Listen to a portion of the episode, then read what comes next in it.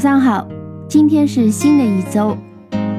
上一周我们开始了单词的一个讲解，妈妈希望和你一起来背单词。不知道上一周讲的单词你学到了吗？你记下来了吗？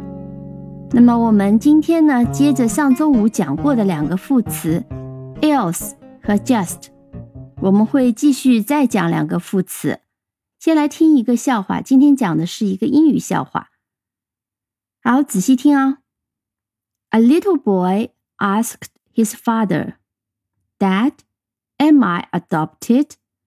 Adopted 是领养的意思，所以其实这个小朋友就像很多小朋友以前问爸爸妈妈：“我是捡来的吗？”啊，在他在问：“我是领养的吗？我们我是你们领养的吗？我不是你们亲生的吗？”他是这个意思。那你猜他爸爸怎么回答呢？Dad said, "Not yet. So far, no one is interested." 你听懂了吗？Am I adopted？小朋友问的是我是被领养的吗？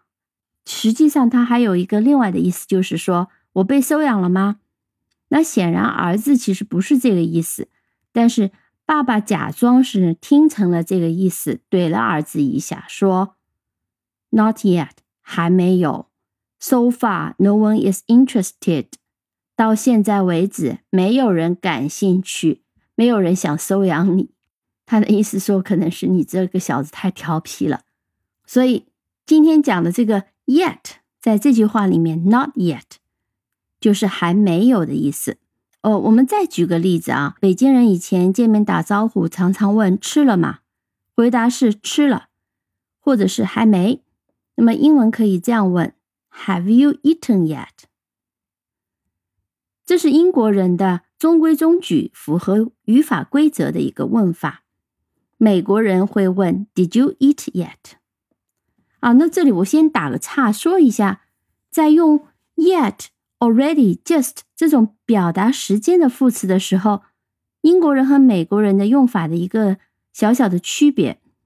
英国人就像我刚刚讲的，会按照语法规则中规中矩的用现在完成时，但美国人呢会偷个懒，直接用过去式。所以美国人会说 Did you eat yet？英国人说的是 Have you eaten yet？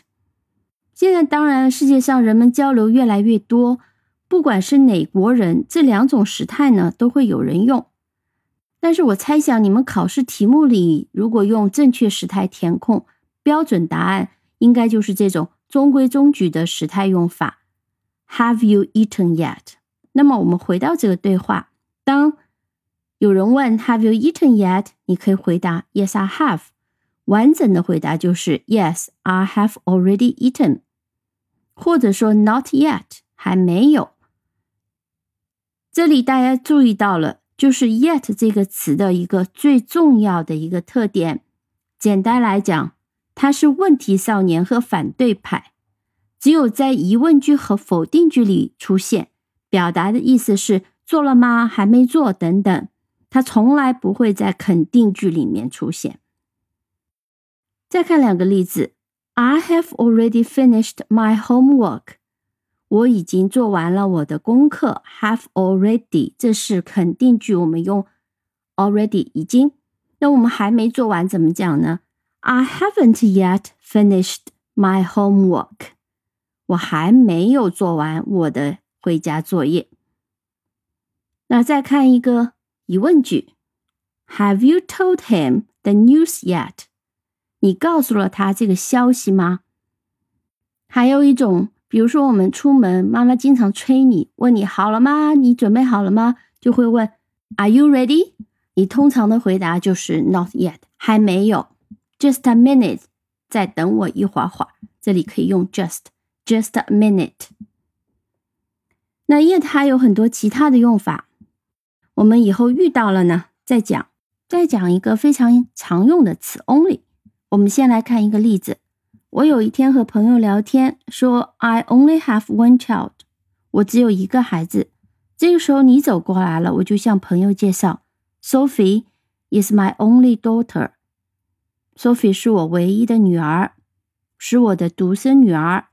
所以呢，第一句话里的 only 的第一句话里的 only 的意思就是只有，言下之意就是没有其他了。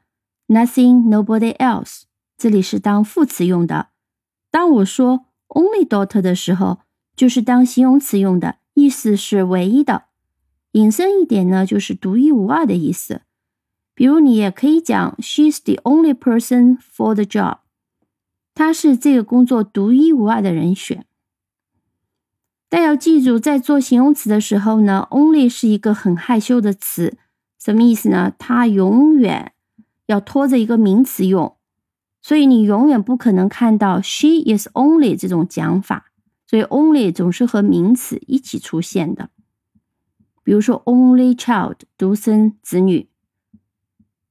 再看一下 only 做副词的几个例句。你在听的时候呢，要注意一下理解句子里面 only 的意思，还有呢 only 在句子里的位置。听完了以后，我会把句子的意思和 only 的位置和你再讲一下。第一句，There are only two tickets left。第二句，The tickets are for students only。第三句，Only five people passed the exam。第四句稍微长一点。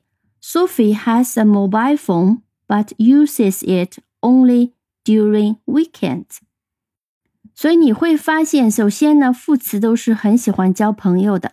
所以你看到它在句子里面到处跑，放在动词后面、前面，放在句子的最前面和后面，放在介词的前面都可以。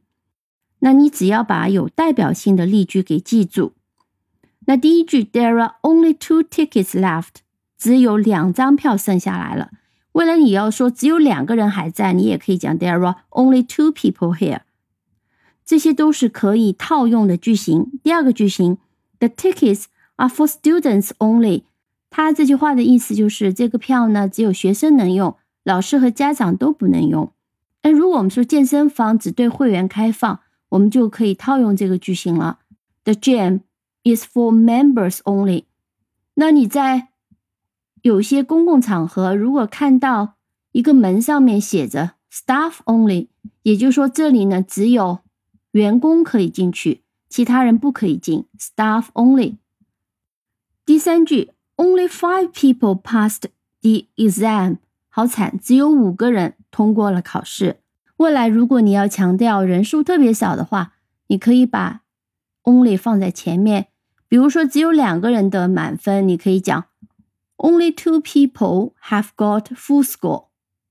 最后一个例句：Sophie has a mobile phone but uses it only during weekends。Sophie 有一个手机，但是只在周末用。当我们把 only 放在时间的前面，表示仅在这个时间做什么什么事情。比如说，我们说这个饭馆，一个很拽的饭馆，只在周末开放。啊，别的时间都不开，是不是很拽的一个饭馆呢？我们就可以讲，The restaurant is open only on weekends。好的，所以呢，要记住这些基本的例句，未来你就有机会换几个词，不断的套用，那你会讲的话就会越来越多了。今天就先讲到这里，Have a nice week。